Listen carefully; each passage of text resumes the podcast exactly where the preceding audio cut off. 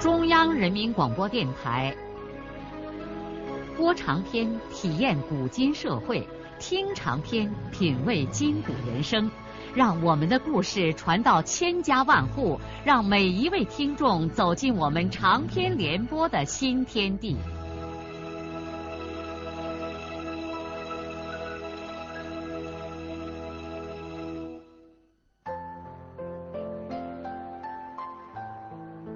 听众朋友，请继续欣赏荣获茅盾文学奖的、由中国文联出版社出版的路遥的长篇小说《平凡的世界》，由李野墨演播。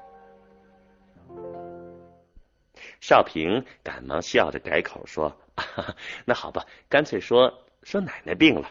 反正他老人家一年到头总是病病歪歪的。”少安这才也笑了。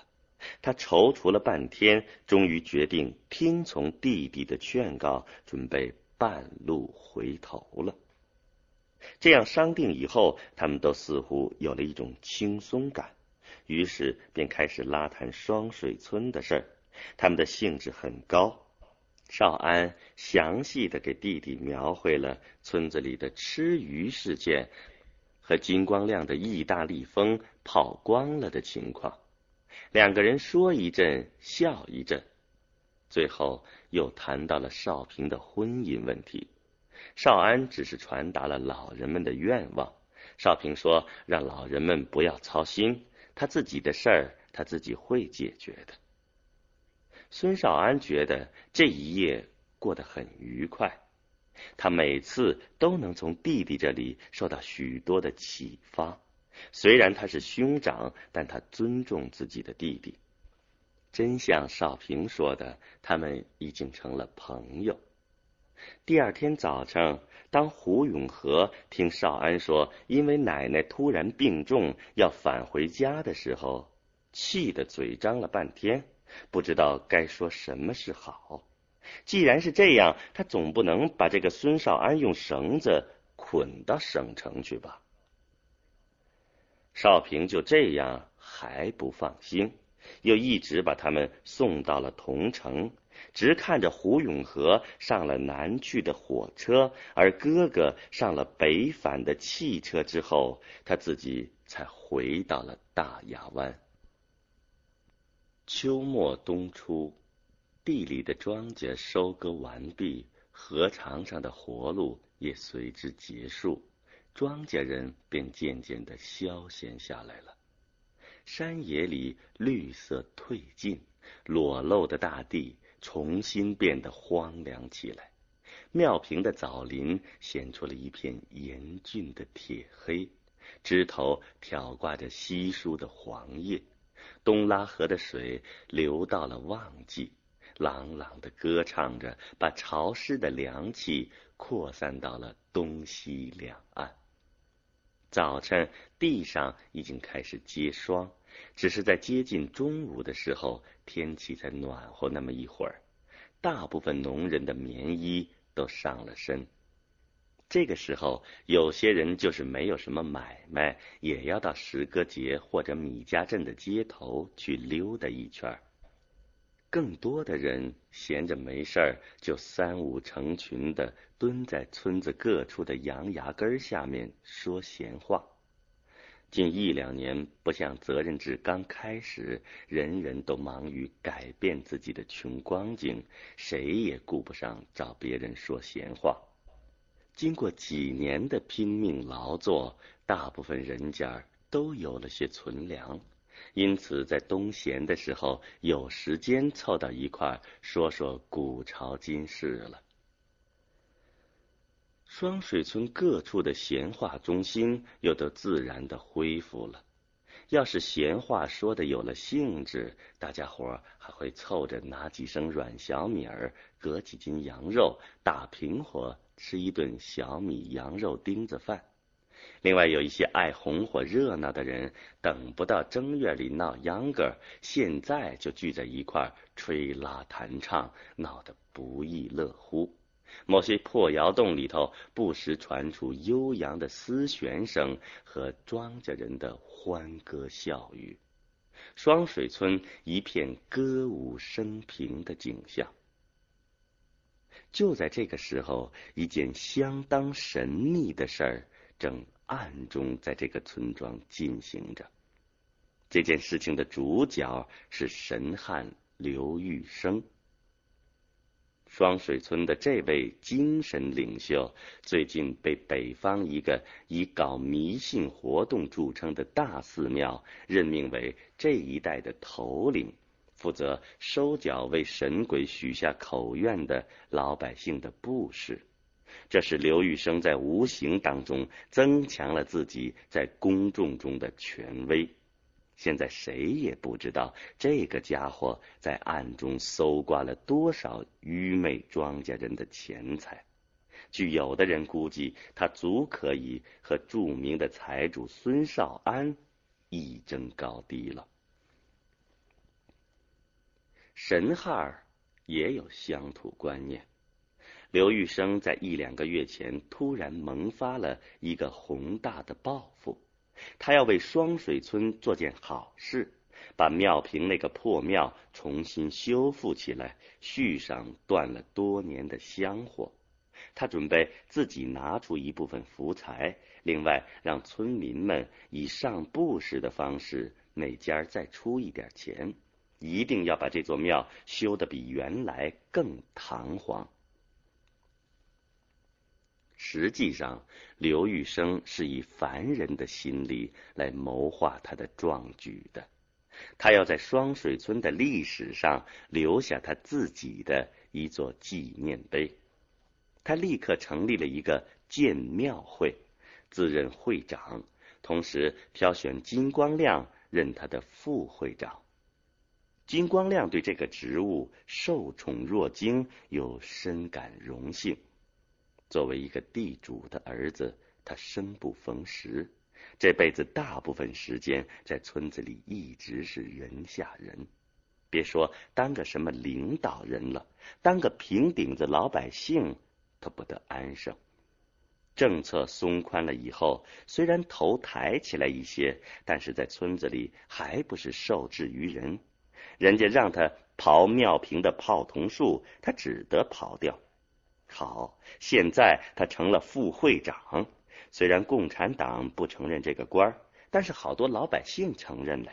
哼，让他也做上几天官儿吧。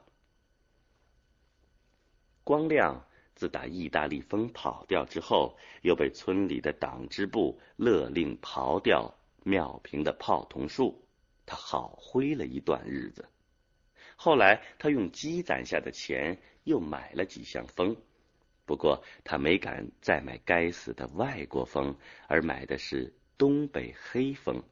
当然了，他并不知道东北黑风也属于西方蜜蜂的品系。重新买了国产蜂，又当了副会长，使得金光亮再次光亮起来。另外，他感到腰里硬的是，他还是一个革命军属。他的二锤都在南方的国界上立了军功呢。这些日子里，金光亮动不动就神气的趟过东拉河，到田家阁老这边来，一整天钻在刘玉生昏暗无光的黑窑洞里，筹划在庙坪重新修庙的事儿。与此同时，有些村民也在深更半夜神秘的出没于刘玉生的院落。这些人都是来交建庙的钱的。这件事儿起先尽管秘而不宣，但是不久就在村子里成为公开的秘密了。所有村里的中共党员和队干部都大吃一惊。他们很长时间被蒙在了鼓里，但是村里的领导制止不了这件事儿，也没有人去制止，因为大部分村民都卷入了这一活动，使得问题变得相当的复杂。令人难以置信的是，随着改革的开放，黄土高原许多地方的群众都开始自发的修建庙宇。双水村某些人甚至觉得本村在这一潮流中都有些落后了。在这一段时间里，村里人已经很少在谈论什么田福堂和孙玉婷，甚至连田海民和孙少安也很少谈论了。而刘玉生和金光亮的名字却日益响亮起来。当然，尽管制止不了这种迷信活动，但还是没有哪个共产党员去给刘玉生上布施。这点起码的觉悟，他们还是有的。对这件事情最气愤的是孙玉婷。为此，他对田福堂和金俊山等人大为不满。哼，为什么不召开党支部会呢？完全是可以一绳子把刘玉生和金光亮困到乡上去。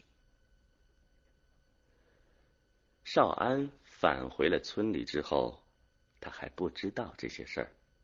在此之前，他大部分的时间都在石歌节忙他砖瓦厂的事儿。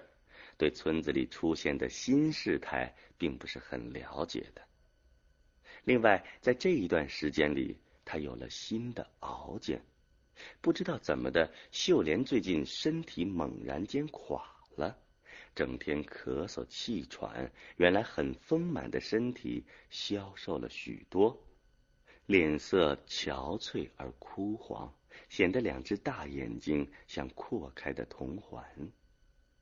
尽管妻子一再说没事儿，拒绝到医院里去看病，但是少安还是强行带秀莲去了一次石歌节医院。医院也没有检查出个所以然来，开了一些类似田福堂吃的咳嗽药，建议他们到大医院去用仪器检查。可是固执的秀莲别说去黄原，她连元溪县也不去。秀莲。也是一个正性子的人，尽管身体不好，仍然像过去一样门里门外的忙个不停。这也使家里的人对他的病情麻痹了，以为真像秀莲说的没什么事儿。少安只是痛切的感到妻子的身体是在这七八年间繁重的劳动和熬苦中累垮了。这是为了幸福而付出的不幸的代价呀！少安决定，等明年天暖以后，不管秀莲怎么反对，他一定要带秀莲去黄原或者省城去看病。这天晚上，少安回家后不大功夫，就被父亲有点神秘的把他从家里叫到院子里。少安看见父亲一脸的诡秘，惊慌的问：“什么事儿啊？”孙玉厚就把刘玉生要重建庙宇的事儿给儿子大约的说了说。他对儿子说：“我已经上了二十块钱的布施，我品着玉生的意思，是想叫你多出点来，因为你这二年赚了几个钱。”孙少安有些生气的扒咂了一下嘴，对父亲说：“哎呀，我怎么能出这号钱呢？就是你也不应该出。”孙玉厚老汉对儿子的态度大为惊讶：“你娃娃不敢这样，这神神鬼鬼的事儿，谁也说不来呀。咱又不在乎那几个钱，万一……”万一咋？我不出这钱，哪有什么神神鬼鬼的？神鬼就是刘玉生和金光亮，他们愿干啥了，和咱啊屁不相干。孙玉厚老汉儿看儿子如此的不恭神灵，急得两只手缩缩的抖着，不知道该怎样指教这个造孽的逆子。第二天上午。少安本来要去石歌节砖瓦厂，但他无意之间突然产生了一个小小的愿望，想到金角湾那边去转一转，瞧瞧他的宝贝儿子。虎子这半年已经上了小学一年级，少安很想在外面悄悄的看看儿子坐在教室里的样子。是啊，他的儿子也上学了。由此，他又想起了自己当年上学的情景，心里头不免有点酸楚。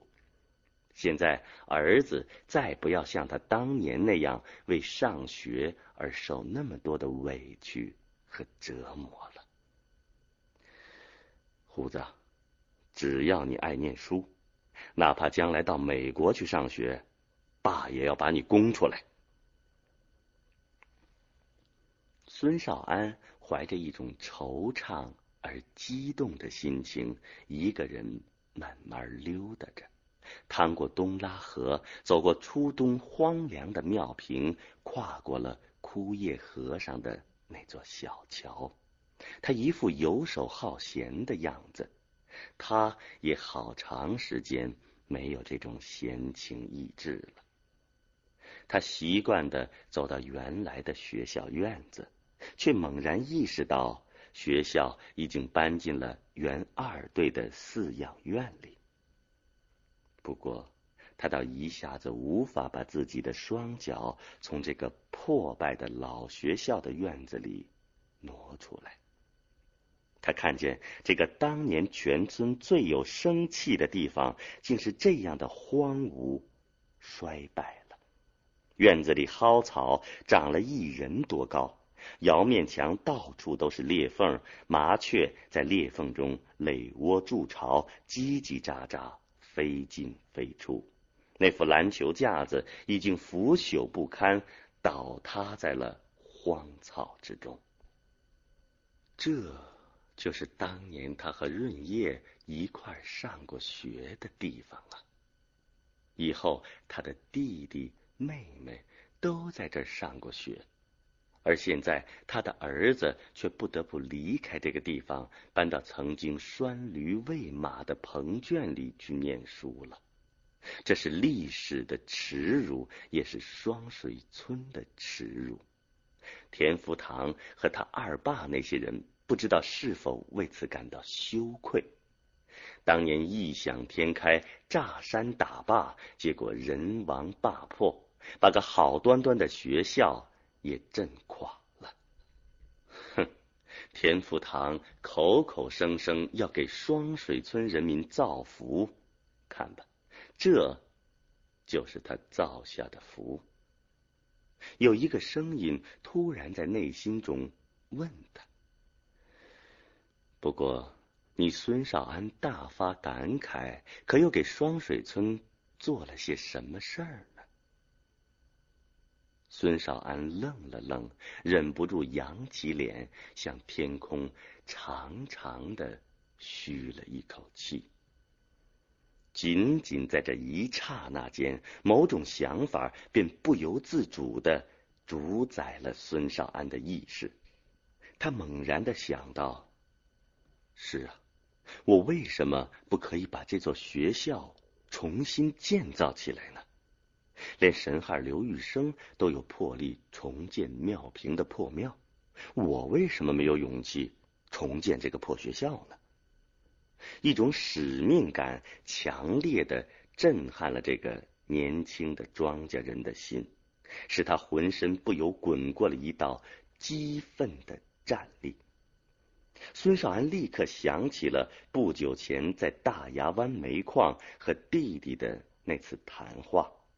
少平说的有道理，他既然慷慨的准备把一大笔钱扔到三国去，为什么不拿这笔钱给村里人办点什么事儿呢？电视台有的是来钱的地方，国家、省上、县上、乡上，那自也有人治理呢，而农村就得靠生活在其间的人来治理了。双水村是他孙少安生存的世界，他一生的苦难、幸福、屈辱和荣耀都在这个地方。无论从哪个方面说，他都应该为双水村做点事儿。他有能力这样做呀，他的能力实际上也许只够在这个天地里施展吧。孙少安这么一想，便很有些激动。他甚至把他将要做的事情放到了本村近代历史中去考虑。人的这样一些活动，通常也不可避免的要受一种历史意识的支配。在双水村最近的几代人中，曾经有过几个人用不同的方式，给这个古老贫困的村庄打上了深深的印记。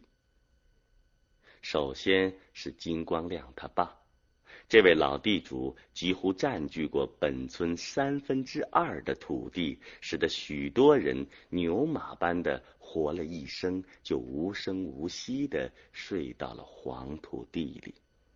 另外一位是俊武他爸，身负众望的金老先生，精通孔孟学说，用他的道德文章为村里村外的人。做过许多好事。东拉河一带，像少安父亲那个年龄的人，如果有识字者，都是受惠于这位金老先生。连赫赫有名的田福军，也是在金老先生的膝下完成启蒙教育的。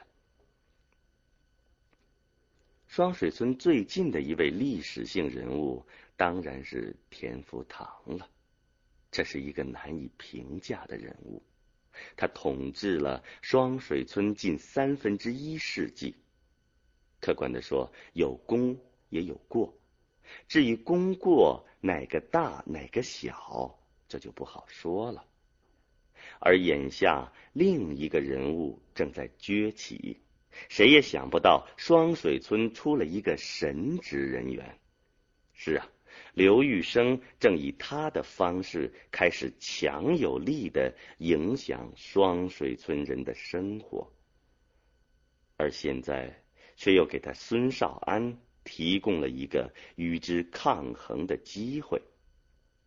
好，你刘玉生修庙，我孙少安建学校，咱们就唱他个对台戏。孙少安炫技走出这座颓败的学校院子，转而来到不远处的原二队饲养院。孩子们正在上课，孙少安蹑手蹑脚的来到教室的窗户前。窗户是临时垒的，栽上几根粗糙的木棍儿破麻纸被风吹得哗哗的响。他透过窗户上的破纸洞，看见姚淑芳老师正领着孩子们读拼音，里头黑乎乎的一股牲口的粪便味儿直冲鼻子。他半天才看见虎子背抄着双手，小胸脯挺着，在念拼音。他鼻根一酸。孙少安拧转身，急速的走出了这个破院子。他更加迫切的感到，他有责任让孩子们尽快和这个饲养院永远的告别，重新回到更好的环境当中去念书。他没有忙着去石歌节他的砖瓦厂，也没有回家，直接去找了他的朋友金俊武。俊武听少安说了自己的打算。心里头也很高兴，立刻表示只要少安出钱，他将全力的支持少安办好这件大事。两个人同时还商定，他们也成立一个会，叫做建校委员会。